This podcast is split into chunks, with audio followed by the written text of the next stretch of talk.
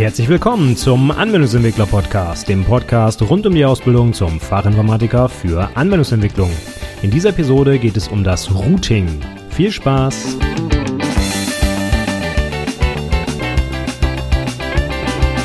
Hallo und herzlich willkommen zur 140. Episode des Anwendungsentwickler Podcasts. Mein Name ist Stefan Macke und heute geht es weiter mit meiner Einführung in die Netzwerkgrundlagen. Beim letzten Mal in Episode 138 haben wir uns über zwei wichtige Themen unterhalten, nämlich DNS und DHCP. Kurze Auffrischung. DNS, das war die Auflösung von Host- oder Domain-Namen in IP-Adressen und umgekehrt. Also quasi dieses riesengroße Telefonbuch, in dem ich nachschlagen kann, welcher, äh, welcher Domain, welcher IP-Adresse zugeordnet ist und eben umgekehrt. Und das DHCP, das war dafür da, damit unsere Clients IP-Adressen von uns bekommen, aber auch alle möglichen anderen Netzwerkeinstellungen, wie zum Beispiel den DNS-Server, der ja irgendwo bekannt sein muss, wenn ich nach Hostnamen fragen will und so weiter. Also die komplette Netzwerkkonfiguration, die wird über DHCP gesteuert. Und ich hatte auch schon gesagt, dass du selbst wahrscheinlich zu Hause so einen DNS-Server und auch so einen DHCP-Server hast. Denn wenn du irgendeinen Internet-Router zu Hause stehen hast, wie zum Beispiel die beliebte Fritzbox, dann bringt die alle diese Funktionen mit. Du musst normalerweise nichts weiter tun, wenn du ein neues Gerät in ein Netzwerk hängen willst. Du musst es nur anschalten und es findet automatisch über DHCP alle Einstellungen, die es so braucht. Und da die Fritzbox auch noch den DNS-Server spielt, meistens ähm, kannst du auch Hostnamen auflösen. Also zum Beispiel direkt im Browser Google eingeben und dann geht's los. Gut, da waren wir also letztes Mal stehen geblieben und da machen wir heute weiter, denn wir hangeln uns ja immer noch entlang an meinem großen Beispiel, was passiert eigentlich, wenn ich eine Adresse in dem Browser eintippe und Enter drücke. Wie kommen die Daten zu mir? Und wir haben jetzt herausgefunden, wie mein lokaler Client eine IP-Adresse bekommt, nämlich von meiner Fritzbox. Wenn ich den Namen eingebe, er das auch über den DNS-Server auflösen kann in eine IP-Adresse da also die Pakete jetzt hinschicken kann. Aber was passiert, wenn das Paket dann auch zurückkommt? Denn ich möchte ja nicht nur Google irgendwas mitteilen, sondern ich möchte ja von Google die Inhalte haben. Also das schöne Suchfeld, wo ich was eingeben kann. Und da ist jetzt die Frage, wie funktioniert das denn eigentlich? Grundsätzlich geht das genauso wie auf dem Hinweg. Google schickt ein Paket mit den Inhalten an mich zurück und ja, da das an mich adressiert ist, also an meine IP-Adresse, wird mir das zugestellt und dann kann ich da reingucken und das aufmachen. Ja, eigentlich könnten wir jetzt hier aufhören, denn das war's im Prinzip. Aber wir haben da leider so ein kleines Problem. Und dieses kleine Problem ist 32 Bit lang, und zwar die IPv4-Adresse. Da hatten wir ganz am Anfang schon drüber geredet, dass wir leider nicht, in Klammern mehr, genug IP-Adressen für alle Menschen auf dieser Erde haben. Mein aktueller Stand ist ungefähr siebeneinhalb Milliarden Menschen, die es aktuell schon gibt auf dieser Erde. Und wir haben leider nur knapp über vier Milliarden IP-Adressen. Denn IPv4 ist 32 Bit lang. 2 hoch 32 sind 4, irgendwas Milliarden. Das heißt, es reicht leider nicht. Und jetzt reicht das noch nicht mal für die Menschen, die wir eh schon haben. Aber wenn wir jetzt noch überlegen, jeder Mensch hat ja noch vielleicht ein Smartphone zusätzlich zum PC ja, das ist nicht so, das weiß ich selber. Aber es gibt, glaube ich, weltweit sicherlich mehr Geräte, die eine IP-Adresse gerne hätten, als es Menschen gibt. Das heißt, die IP-Adress-Range von 32-Bit reicht definitiv nicht aus, damit irgendwer weltweit immer eine IP-Adresse bekommt. Nicht möglich. Hm. Aber trotzdem können wir ja alle ins Internet. Also wie funktioniert das jetzt? Nun, es gibt einen bestimmten Bereich im IT32, ach, im IP32-Bit-Raum, der im Internet einfach nicht weitergeleitet wird. Der ist dann nicht verfügbar. Das heißt, wenn ich Adressen aus diesem Adressraum benutze, dann kann ich die im Internet nicht auflösen. Wenn ich also so eine IP-Adresse habe und irgendwer sagt, Mensch, kommunizier doch mal mit mir, meine IP-Adresse ist abcde und die kommt aus diesem Adressrange, dann weiß der nicht, wo er hin soll, weil dieser Adressraum so reserviert ist, dass er im Internet nicht aufrufbar ist. Und das sind die sogenannten I äh, Entschuldigung, privaten IP-Adressbereiche. Deswegen privat, weil sie im großen öffentlichen Internet nicht verfügbar sind. Also bin ich in einem privaten Adressbereich, kann mich niemand aus dem Internet heraus erreichen. Andersrum ist das möglich. Ich kann mit dem Internet kommunizieren. Nur leider kriege ich keine Antwort, denn die Pakete, die an mich zurückgeschickt werden, ja, wissen halt nicht, wo sie hin müssen, weil dieser private IP-Adressbereich eben nicht öffentlich ist. Kann man sich so ein bisschen so vorstellen, als hätte ich äh, eine Privatadresse, die versteckt ist, ja. Und wenn ich dann dahin will und der Postbote soll mir was abgeben, ja, dann sieht er halt kein Haus an der Stelle. Das ist eine ganz, ganz schlechte Analogie, ja.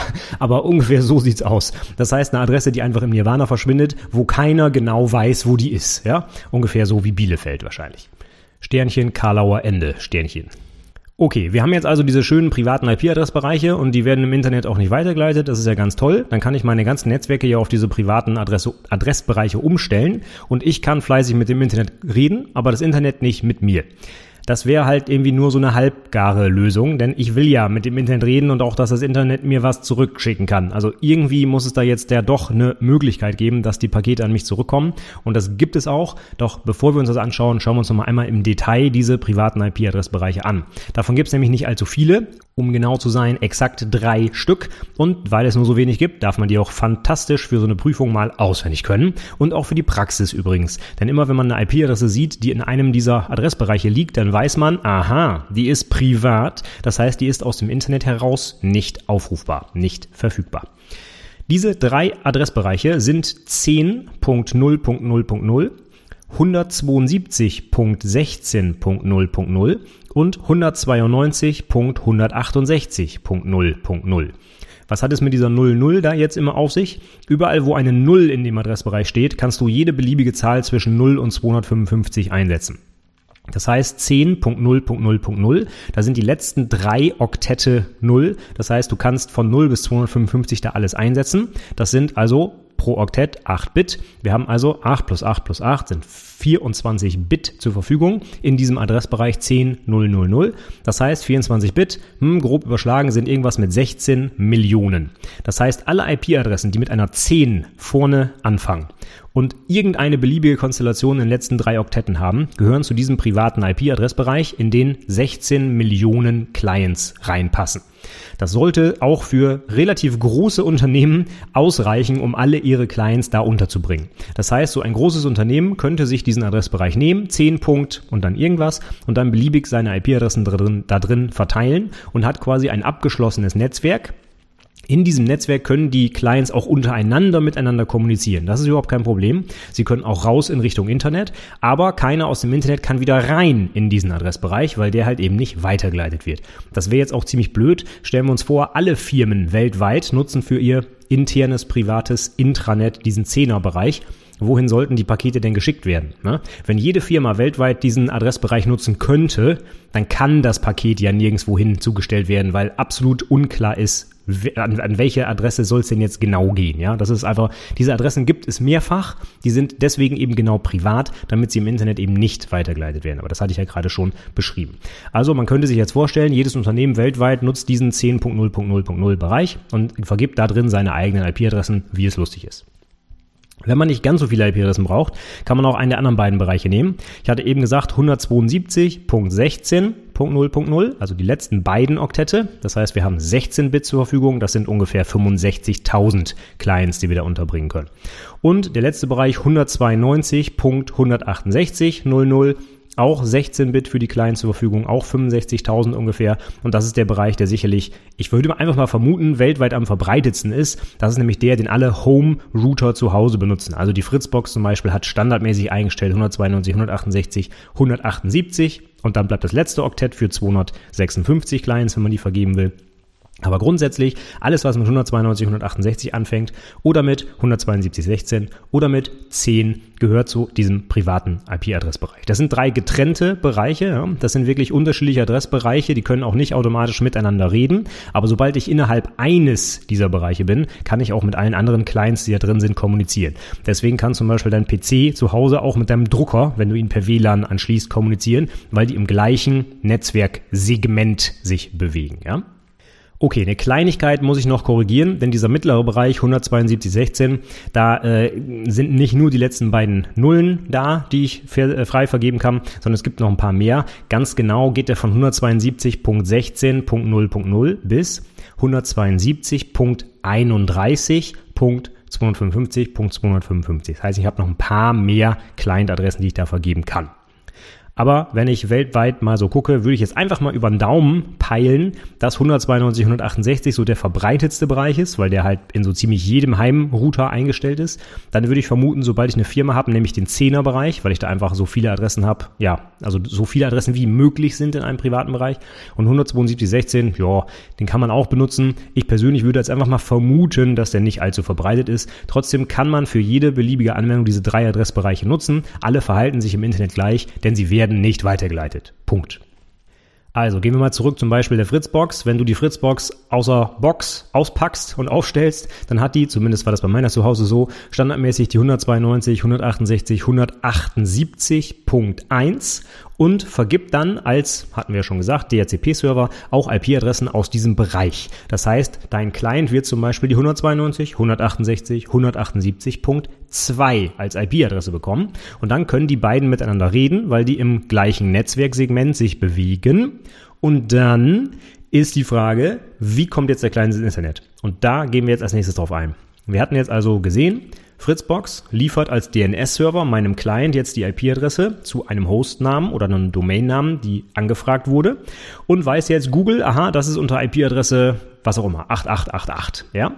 Und jetzt weiß aber Google ja leider nicht, wenn das Paket mit dem Inhalt zurückgeschickt wird, wo es hingehen soll. Denn mein Client hat ja eine private IP-Adresse. 192, 168, 178, 2.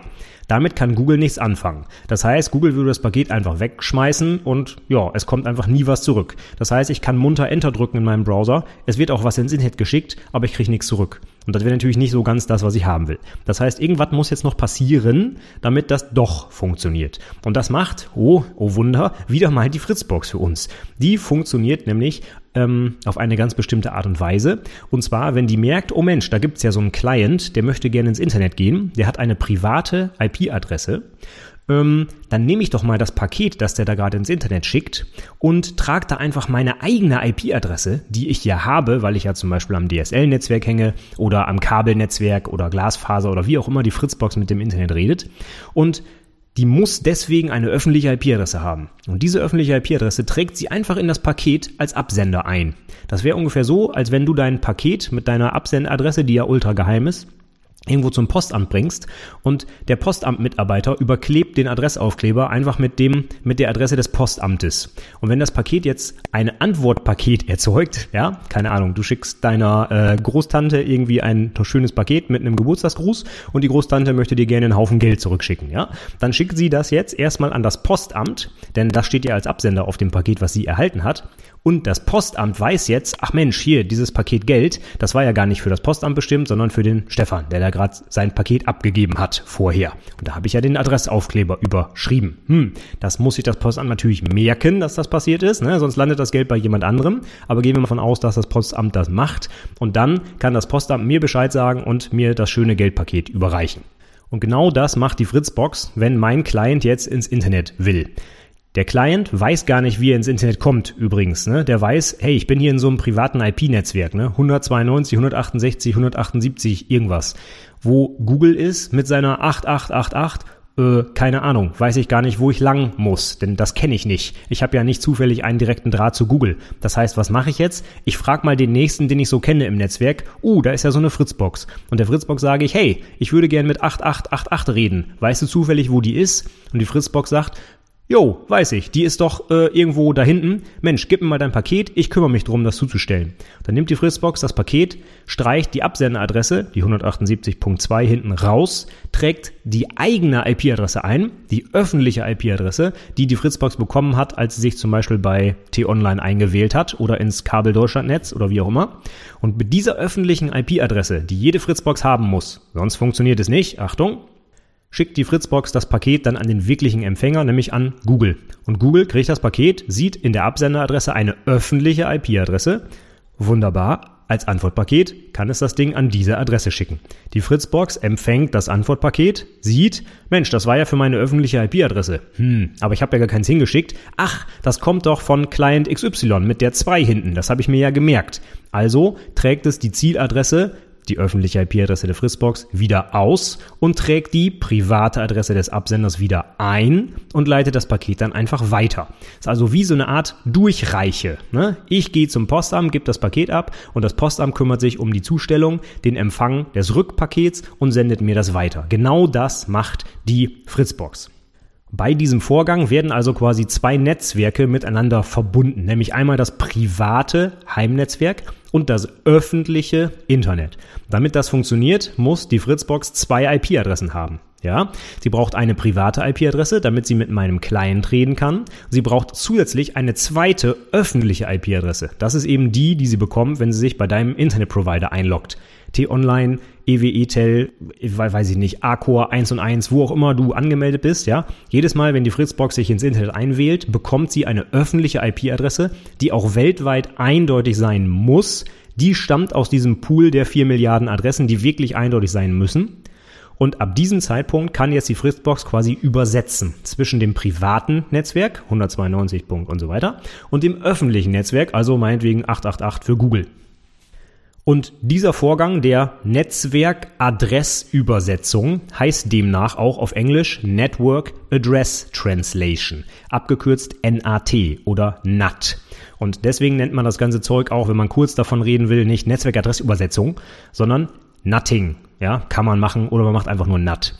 Also es geht darum, private in öffentliche Adressen zu übersetzen und wieder rückwärts. Rückwärts ist eigentlich am allerwichtigsten, denn wie gesagt, das Rückwärtspaket ist das Problem. Ne? Google kann nicht mit mir reden, ich kann potenziell mit Google reden, aber ich brauche halt eine öffentliche Absenderadresse, an die sich Google wenden kann. Das macht die Fritzbox für mich. Das kannst du dir wirklich so vorstellen, dass die Fritzbox mein Paket nimmt, die alte IP-Adresse des Absenders rausstreicht, also die des Clients, und ihre eigene öffentliche Adresse einträgt. Das ist wie, als wäre ein Adressaufkleber über deinen alten drüber geklebt. Und wenn dann das Antwortpaket kommt, dann, ja, wie soll man sagen, rubbelt die Fritzbox den alten aufgeklebten Adressaufkleber wieder ab und sieht, ach Mensch, das war ja ursprünglich mal für den Client XY und leitet das weiter. Ganz so einfach geht es nicht, denn an dem Paket ist nicht mehr erkennbar, dass es aus dem privaten Netzwerk kam. Das weiß nur die Fritzbox. Ja, das heißt, in dem Paket, was bei Google ankommt, steht nur die öffentliche IP-Adresse der Fritzbox. Google kann nicht sehen, dass das eigentlich aus einem privaten Netzwerk kommt. Diese Adresse steht da nicht mehr drin. Die ist wirklich überschrieben. Das sieht Google nicht. Die Fritzbox weiß aber, Mensch, dieses Antwortpaket, was da gerade von Google kommt, das war nicht für mich bestimmt, sondern das ist eigentlich für den Client bestimmt, der das angefordert hat. Und dann hat sie also eine interne Übersetzungstabelle, wenn du so willst. Und wenn das Rückantwortpaket kommt, dann kann aus dieser Tabelle der originale Sender wiederhergestellt werden und dann wird das Paket weitergeleitet. Das heißt, die Fritzbox muss sich wirklich merken, wer von den internen Clients welches Paket wohin geschickt hat. Das heißt, auch wenn jetzt zum Beispiel in deinem Heimnetzwerk die ganze Familie ihre Handys zückt und gleichzeitig auf Google geht, dann darf natürlich nicht das Google-Suchergebnis der einen Person auf dem Handy der anderen auf einmal auftauchen. Ne? Das wäre nicht so gut. Das heißt, das muss die Fritzbox richtig schön technisch im Griff haben, welche Pakete gehören zu welchem Antwortpaket, um das wieder korrekt zuzustellen. Ja? Und das macht die Fritzbox aber einfach. Das ist genau diese Idee der Network Address Translation. Und im Prinzip hat sie dafür eine große Tabelle, wo drin steht, wer was wohin geschickt hat und welches Antwortpaket demnach dann an wen wieder zugestellt werden muss. Das ganze Zeug hat einen schönen Nebeneffekt. Du kannst nämlich zu Hause mit mehreren Clients online gehen, brauchst aber nur einen einzigen Internetzugang. Die Fritzbox hat nur ein Kabel, um sich mit dem Internet zu verbinden und das war's. Das heißt, alle Geräte bei dir zu Hause teilen sich einen Internetzugang. Und schon sehen wir, wie das Problem weltweit gelöst wird mit den knappen IP-Adressen. Denn ne, 4 Milliarden öffentliche Adresse, äh, öffentliche Adressen, aber vielleicht nicht unbedingt 4 Milliarden private Telefonanschlüsse. Ja, das ist hoffentlich noch nicht erreicht, diese Zahl. Ja, die ist tatsächlich noch nicht erreicht, obwohl alle öffentlichen IP-Adressen vergeben sind. Aber ein paar Lücken gibt's da halt noch. Aber hinter diesen öffentlichen Telefonanschlüssen können sich halt x beliebige Clients verstecken, in Anführungszeichen. Ja, das heißt, wenn ich jetzt so ein privates Netzwerk zu Hause betreibe, im Adressbereich 10. Hm, hm, hm, dann könnte ich theoretisch 16 Millionen verschiedene Clients hinter einem einzigen öffentlichen Internetzugang verbergen. Das heißt nicht, dass das von der Bandbreite ausreichen würde, das lassen wir jetzt mal dahingestellt, ja. Aber wenn ich eine Fritzbox zu Hause habe, kann ich potenziell tausende verschiedene Clients dahinter verstecken und die können sich alle diesen einen öffentlichen Internetzugang teilen. Und damit können wir quasi die vier Milliarden Adressen, die wir haben, so multiplizieren, dass es aktuell noch gerade ausreicht, um die Weltbevölkerung, die aktuell ins Internet will, auch ins Internet zu lassen. Ein kleiner zusätzlicher Vorteil ist, da die Clients nicht direkt mit ihren Adressen im Internet erreichbar sind, die haben ja alle diesen privaten Adressbereich, können sie auch nicht von außen angegriffen werden. Denn diese Adressen sind ja aus dem Internet nicht aufrufbar. Das heißt, wenn jemand meine öffentliche IP-Adresse kennt, also die der Fritzbox, dann kann er dagegen einen Angriff fahren, aber der Angriff landet immer nur auf der Fritzbox. An dieser kommt er nicht vorbei. Er kann also ich meine, wenn es einen Fehler in der Fritzbox gibt, okay, dann kann die auch gehackt werden, ja, aber er kann schon mal keine direkte Verbindung zu meinen Geräten, die hinter der Fritzbox sich verbergen, aufbauen. Das ist ja schon mal ein netter Sicherheitsbenefit, den ich durch dieses NAT auch gleichzeitig mit habe. So, ich hoffe, das NAT ist jetzt so ein bisschen klar geworden. Ne? Ich schicke mein Paket an die Fritzbox. Fritzbox ersetzt die Absenderadresse, schickt das Paket weiter und das Antwortpaket wird wieder an mich weitergeschickt. Aber wie genau funktioniert das eigentlich? Warum schickt mein Client jetzt das Paket nicht direkt zu Google, sondern an die Fritzbox? Das gehört da ja gar nicht hin. Warum macht der Client das? Und hier ist die Antwort, Routing, beziehungsweise auf Englisch Routing. Wahrscheinlich müsste man es Routing nennen, aber weil es das deutsche Wort Route auch gibt, sage ich persönlich immer Routing und ich glaube, es gibt auch viele andere Deutsche, die auch Routing sagen, obwohl es eigentlich Routing heißen müsste. Genauso wie dein Router zu Hause eigentlich Router heißt, aber das lasse ich jetzt mal dahingestellt. Ich habe mir auch Router angewöhnt und werde das jetzt auch weiter sagen. Das Prinzip, sobald ein Netzwerkgerät nicht weiß, wo es hin muss, und dann ein anderes Netzwerkgerät danach fragt, ob es vielleicht den Weg kennt. Das nennt sich Routing. Das heißt, wenn mein Client merkt, Mensch, ich habe ja eine IP-Adresse in einem privaten Adressbereich, 192, 168, 178, 2 wie gerade, und ich möchte aber eigentlich mit Google reden, aber Google ist gar nicht in meinem IP-Adressbereich, die hat nicht 192, 168, 178, 3, dann könnte ich direkt mit dem reden, ja, wie dein Handy zum Beispiel mit deinem Computer, das würde wunderbar funktionieren. Aber leider passt das ja nicht. Ist eine ganz andere IP-Adresse, ist gar nicht in meinem Bereich. Und ich habe keine Ahnung, wie ich da hinkomme. Und so ist es ja in der Praxis wirklich. Dein Computer zu Hause oder dein Handy hat keine direkte Verbindung zu Google. Du hast da nicht ein Kabel liegen, was direkt bei einem Google-Server rauskommt. Das wäre, wenn du das hättest, eine direkte Verbindung und du könntest direkt mit dem Server reden. Aber das wird für die wenigsten von uns zu Hause gelten. Das heißt, das ist ganz normal, dass ein Client nicht weiß, wie er zu einer anderen IP-Adresse kommt, weil die nicht zufällig in seinem eigenen IP-Adressbereich liegt. Das heißt, dieses Problem muss gelöst werden und die Antwort darauf ist eben genau dieses Routing. Das Prinzip ist jetzt recht einfach. Wenn ich nicht direkt weiß, wie ich zu der Zieladresse komme, weil ich merke, Mensch, das ist ein komplett anderer Bereich, dann muss ich jemanden fragen, ob der weiß, wie es weitergeht. Das kannst du dir so ein bisschen vorstellen wie ein Navigationssystem als es noch keine gab. Und zwar, wie hast du navigiert, wenn du nicht weißt, wo du hin musst? Du fragst irgendwen. Wenn du in einer fremden Stadt bist und nicht weißt, wo die was auch immer Straße ist, dann machst du vielleicht mal das Fenster runter und fragst einen Passanten, ob der das weiß.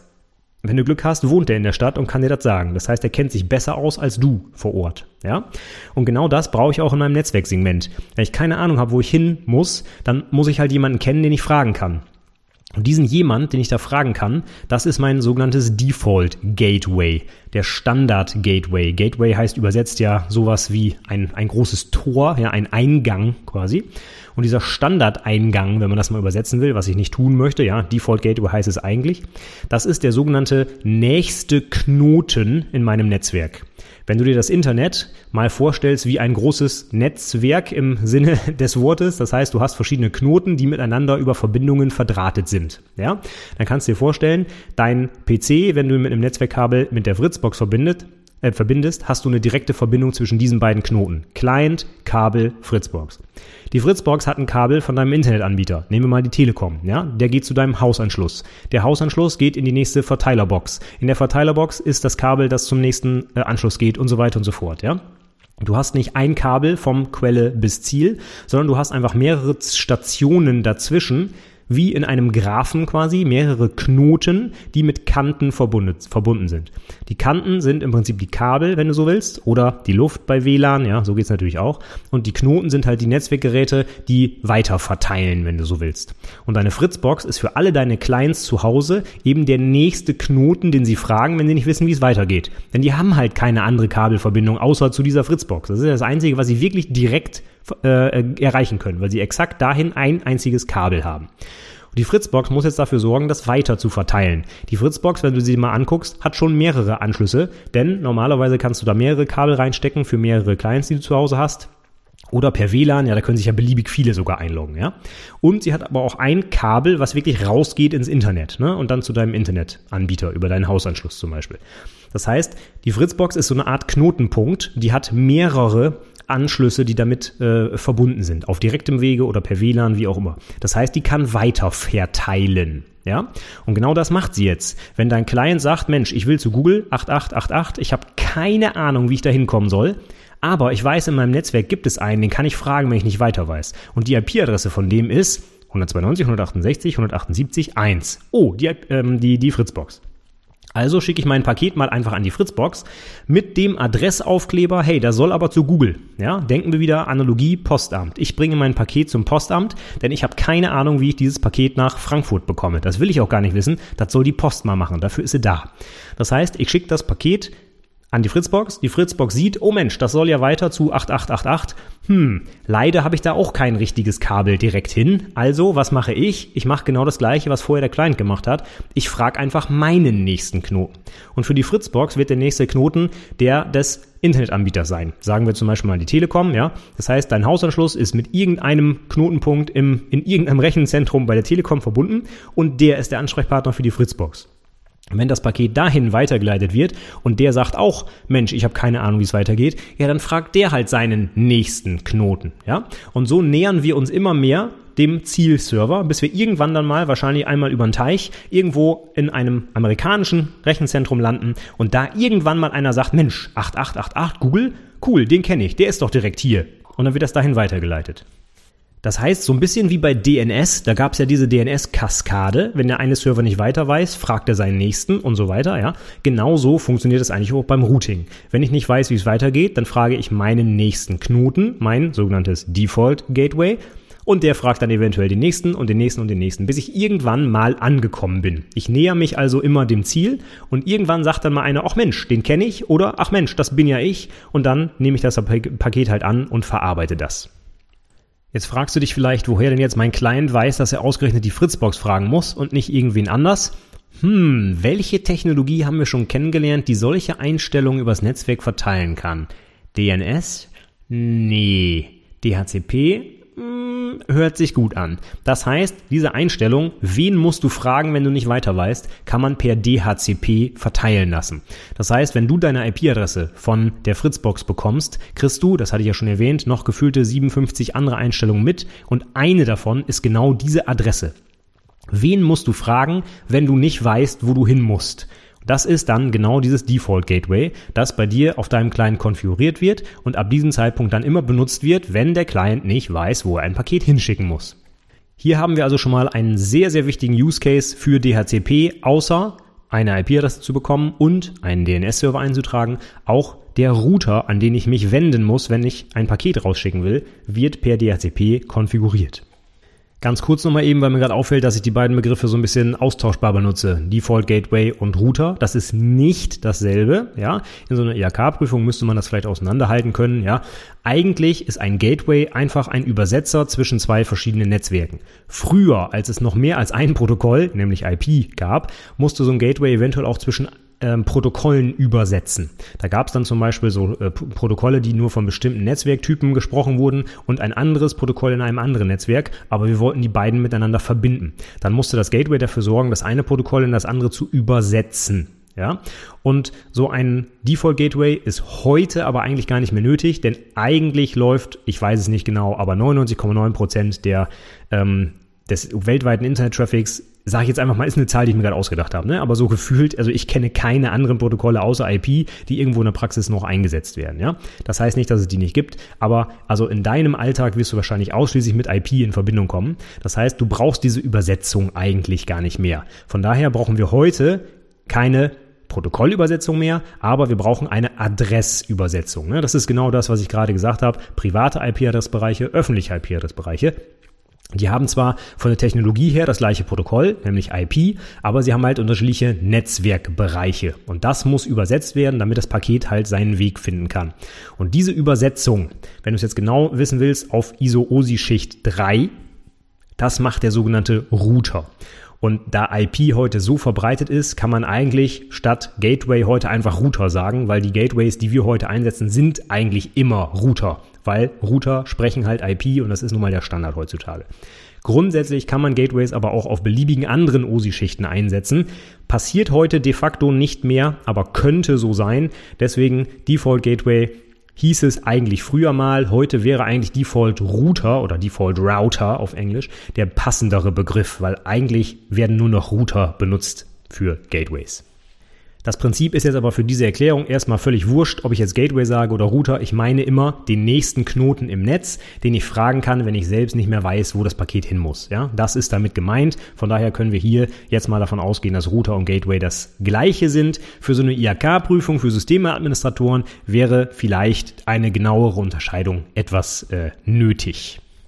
So, wir haben jetzt noch mehr Kram dazugelehnt heute und stellen schon fest, dass die Fritzbox, dieses kleine unscheinbare Ding für ein paar hundert Euro, das da zu Hause steht, ziemlich viele Aufgaben hat. Das macht nämlich mal einfach so, ohne dass wir was tun müssen, ein bisschen DHCP, ein bisschen DNS, ein bisschen Router und ein bisschen Gateway. Ja, das macht das Ding einfach und dadurch funktioniert unsere gesamte Internetkommunikation. Das ist schon ziemlich cool, was so ein kleines Kästchen, was ich mir da hinstellen kann, alles so macht. Ne? Und jetzt hast du hoffentlich auch verstanden, wofür du das Ding eigentlich brauchst und was da eigentlich im Hintergrund alles passiert, wenn so ein simples Paket an Google geschickt wird und ein Antwortpaket zurückkommen soll. Ne? Das ist ganz schön krass, was da eigentlich im Hintergrund abgeht, wenn man davon keine Ahnung hatte bislang. Ja, dann äh, können wir uns noch eine Kleinigkeit angucken. Und zwar ist das wieder so ein nettes kleines Kommandozeilen-Tool. Das habe ich beim letzten Mal auch schon vorgestellt, wie man da was nachgucken kann. Ähm, was war das noch? Äh, NS-Lookup für die Name-Server-Konfiguration zum Beispiel, ne? um zu gucken, wie IP-Adressen aufgelöst werden, beziehungsweise Hostnamen in IP-Adressen. Und jetzt gibt es auch was Schönes, um so eine Route durch das Netzwerk nachzuvollziehen. Das heißt, wenn du wissen willst, wo deine Pakete eigentlich so lang laufen auf dem Weg zu Google, dann gibt es dafür auch ein kleines Tool und das heißt Trace Route. Zusammengeschrieben Trace Route. Unter Linux heißt es so, unter Windows, noch historisch bedingt, weil es damals nur acht Zeichen für Dateinamen gab, heißt das Ding Tracert. Also Trace Route abgekürzt durch ERT, also Trace ERT, ja, zusammengeschrieben. Macht aber genau das gleiche wie unter Linux. Trace heißt ja auf Englisch sowas wie nachvollziehen, ja, so ähm, eine, eine Art äh, Spürhund quasi, ja. Und der ähm, vollzieht also die Route zu einem beliebigen Ziel nach. Das macht dieses Tool. Und jetzt die Frage, wie funktioniert das? Wenn ich das Ding starte, passiert folgendes.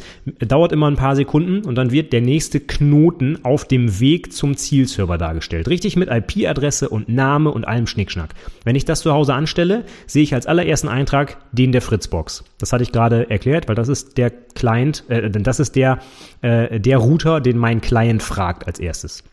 Die Fritzbox schickt das weiter zu Telekom. Das heißt, als nächstes sehe ich in der Liste irgendwas von der Telekom, irgendeine deutsche IP-Adresse. Dann kann es sein, dass ich noch irgendeine andere deutsche IP-Adresse aus Frankfurt, aus dem zentralen Knotenpunkt oder so finde. Dann finde ich irgendwann mal eine aus Amerika, dann finde ich die nächste aus Amerika und irgendwann finde ich dann mal ganz unten, je nachdem, wie das Paket gerade durchläuft, nach, äh, was weiß ich, 12, 13, 14 Einträgen, die IP-Adresse von Google ganz am Ende. Das heißt, ich kann wirklich Schritt für Schritt nachvollziehen, welche Knoten dieses Paket im Netzwerk passiert hat. Das ist ungefähr so, als würde ich das Paket von Postamt zu Postamt weiterverfolgen und mir jedes Mal merken, wie die Adresse von dem Postamt ist. Und genau das macht dieses Tool Trace Route. Jetzt ist die Frage, wie geht das denn? Woher weiß das Tool das? Und das funktioniert jetzt auf eine ganz intelligente Art und Weise. Und zwar stellen wir uns mal vor, wir könnten ein Paket verschicken, was ewig im Kreis laufen würde. Das heißt, wir hätten sowas wie eine Adresse eingetragen und als Absenderadresse hätten wir eine andere eingetragen. Und wenn das Paket bei dem Empfänger ankommt, dreht der die Adressen einfach um und schickt es zurück. Stellen wir uns das mal vor, ja? Dann würde das Paket ewig zwischen diesen beiden Knoten hin und her laufen. Hin und her und hin und her und hin und her. Würde immer im Kreis laufen, ne? In einem Zyklus. Das wäre fürs Netzwerk insgesamt irgendwie doof. Denn das würde natürlich das ganze Netzwerk irgendwann blockieren, wenn es mehrere von solchen Paketen gibt, die einfach unendlich durch die Gegend laufen. Unendlich im Kreis.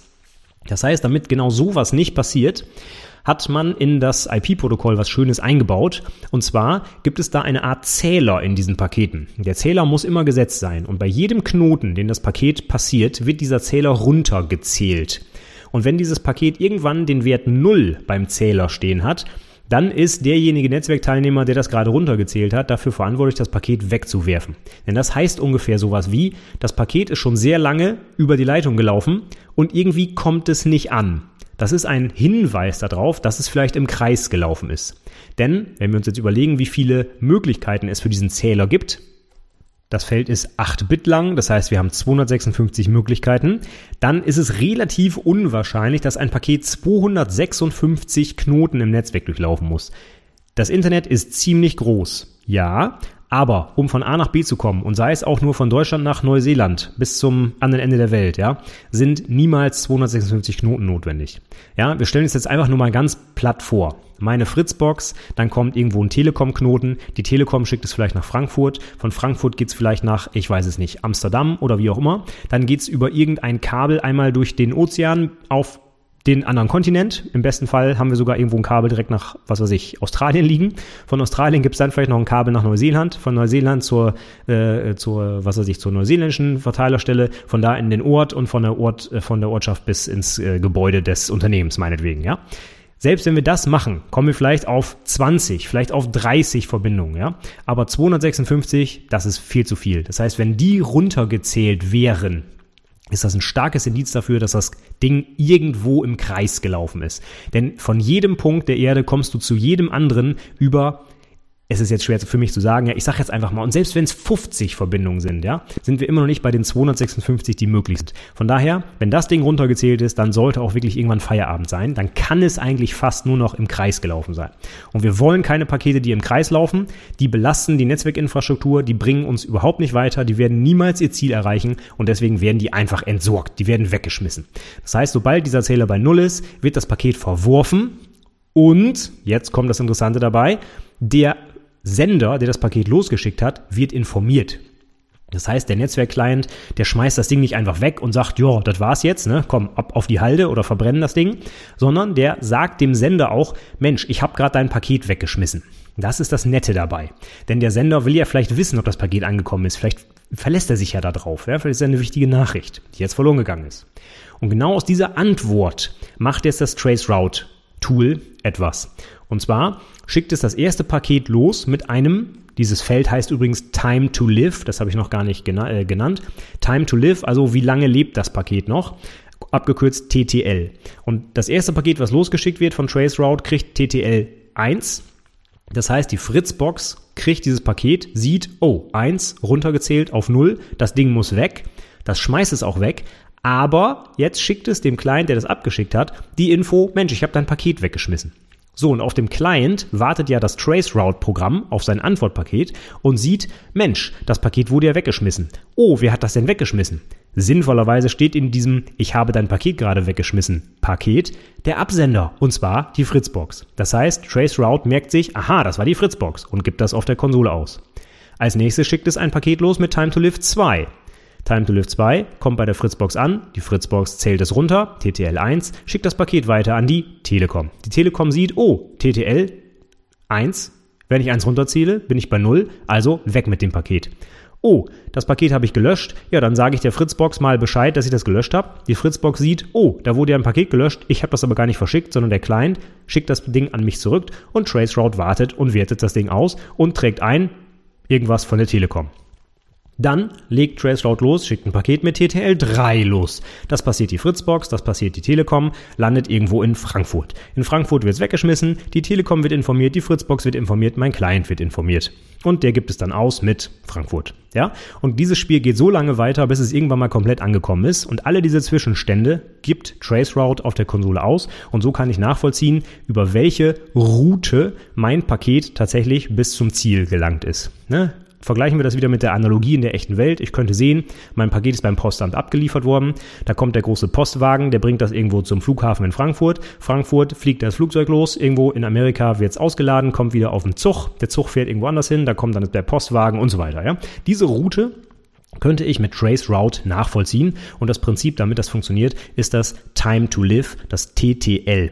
Das ist 8 Bit lang, das heißt, wir haben 256 Möglichkeiten runterzuzählen und das sollte ausreichen, um alle Routen weltweit abzudecken. Und der Sinn dahinter ist eben unendlich lange verschickte Pakete, die halt im Kreis sich bewegen, ähm, ja, abzubrechen, abzuwürgen, damit sie das Netzwerk nicht belasten.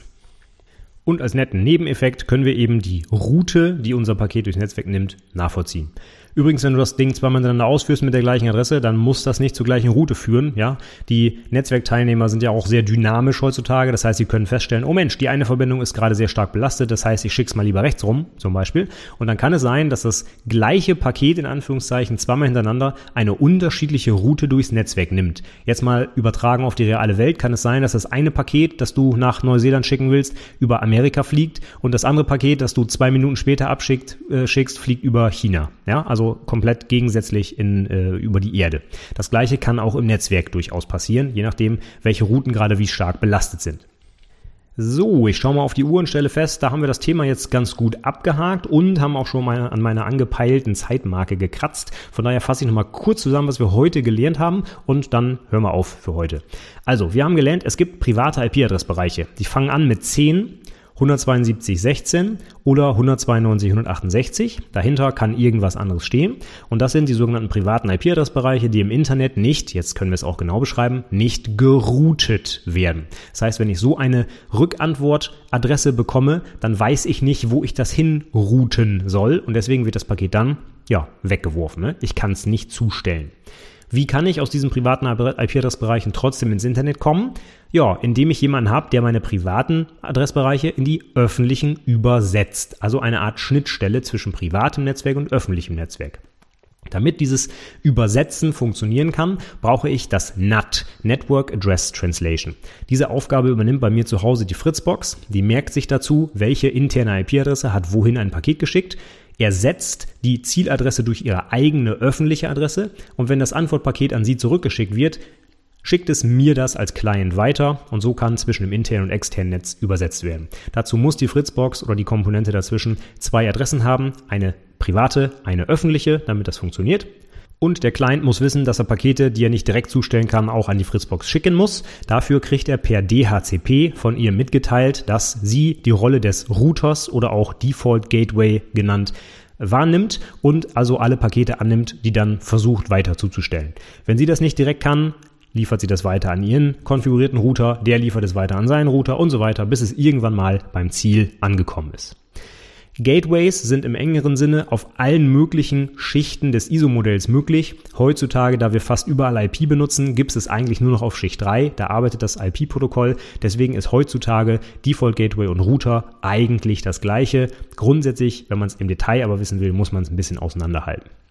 Mit Trace Route kann man die Route, die ein Paket durchs Netzwerk nimmt, nachvollziehen. Dazu wird ein Paket verschickt mit dem Time to Live 1 und da jeder Knoten im Netzwerk dieses Time to Live runterzählen muss und bei 0 das Paket verworfen wird, dabei aber der ursprüngliche Sender informiert wird, dass das Paket verworfen wurde, kann Traceroute jetzt Pakete verschicken mit TTL 1, 2, 3, 4, 5 und so weiter und jedes Mal anhand des Antwortpakets, in dem ja auch wieder die Absenderadresse des verwerfenden Knotens steht, dann auflisten, wer welches Paket wann empfangen hat und somit quasi die Route durchs Netzwerk nachvollziehen. Damit haben wir für heute ziemlich viel Kram gelernt, der auch höchstgradig prüfungs- und auch praxisrelevant ist. Denn viele Netzwerkprobleme, die man vielleicht zu Hause hat oder auch im Firmennetzwerk, lassen sich deutlich besser lösen, wenn man das Prinzip hinter diesem Routing, dem NAT und den privaten Adressbereichen verstanden hat. Ganz wichtig. Insbesondere diese privaten IP-Adressbereiche. Wenn du eine Adresse siehst, die in diesem Bereich fällt, dann muss sofort bei dir dein Licht aufgehen. Bam, private IP-Adressbereiche. Die musst du auswendig können. 10 Punkt, 172, 16 Punkt, und 192, 168. Ja, das sind sind absolut wichtige Dinger und die musst du tatsächlich wirklich auswendig lernen. Die muss man als ITler heutzutage kennen. Zumindest solange wir noch IPv4 einsetzen, aber ich vermute, dass das noch so 10 bis 20 Jahre dauern wird, bis das abgelöst wird. In IPv6 funktioniert das Ganze ein bisschen anders, aber die groben Abläufe sind gleich, denn auch in IPv6 braucht man irgendeine Form des Routings, ne? weil auch da hast du nicht magischerweise auf einmal ein Kabel direkt zu Google. Ja? Das heißt, das grundsätzliche Prinzip des Routings bleibt schon gleich, die technische Umsetzung ist dann aber ein bisschen anders. Ja, das sollte jetzt also für heute erstmal gewesen sein. Beim nächsten Mal machen wir dann weiter, denn wir haben noch ein paar Sachen, die wir klären müssen, bis wir dann wirklich die Google-Seite auf unserem Browser angezeigt bekommen. Ja, wir sind noch nicht am Ende, auch wenn es jetzt schon, ich glaube, heute die vierte Episode zum Thema ist. Ja, da steckt viel Zeug dahinter, was da so passiert. Ne? Wenn ich einmal Enter im Browser drücke, das ist wirklich Wahnsinn, aber das ist nun mal halt einfach so. Und wir als ITler müssen diese Begriffe und auch die Technik und die Abläufe natürlich kennen. Gut, deswegen geht's beim nächsten Mal weiter zu dem Thema. Für heute sage ich erstmal Vielen Dank fürs Zuhören. Ich hoffe, du konntest ein bisschen was mitnehmen. Wenn du Fragen hast oder Anregungen, wenn ich was falsch erzählt habe, wenn dir was fehlt, was auch immer, schreib mir gerne einen Kommentar. Die Shownotes der Episode findest du wie immer unter anwendungsentwicklerpodcast.de slash 140.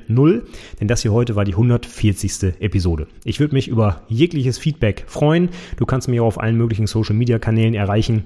Ähm, Xing, LinkedIn, Facebook, Instagram, wo auch immer. Du findest mich überall. Am besten allerdings natürlich als Kommentar zur Episode. Dann sehen auch andere Leser und Hörer, was du vielleicht so für Fragen hast. Ja, ich würde mich übrigens sehr auch über ein Feedback zur Episode freuen in irgendeiner Plattform, wo du diesen Podcast hörst, zum Beispiel iTunes oder Stitcher oder wo auch immer dass du, du dir das hier abonniert hast. Ein Feedback, sei es als Sternebewertung oder wirklich als kleinen Text, das würde mich mega freuen. Das trägt dazu bei, dass der Podcast noch ein bisschen sichtbarer wird, quasi öffentlicher wird, ne, raus aus dieser privaten Nische, in der ich gerade bin, ja. Also, wenn dir der Podcast gefällt und du was mitnehmen kannst, dann gib mir gerne eine kleine Rezension, zum Beispiel bei iTunes. Das würde mich wirklich freuen. Ich gucke mir das auch alles an und versuche das natürlich auch umzusetzen. Ja, ansonsten sage ich für heute erstmal vielen Dank fürs Zuhören und bis zum nächsten Mal. Tschüss!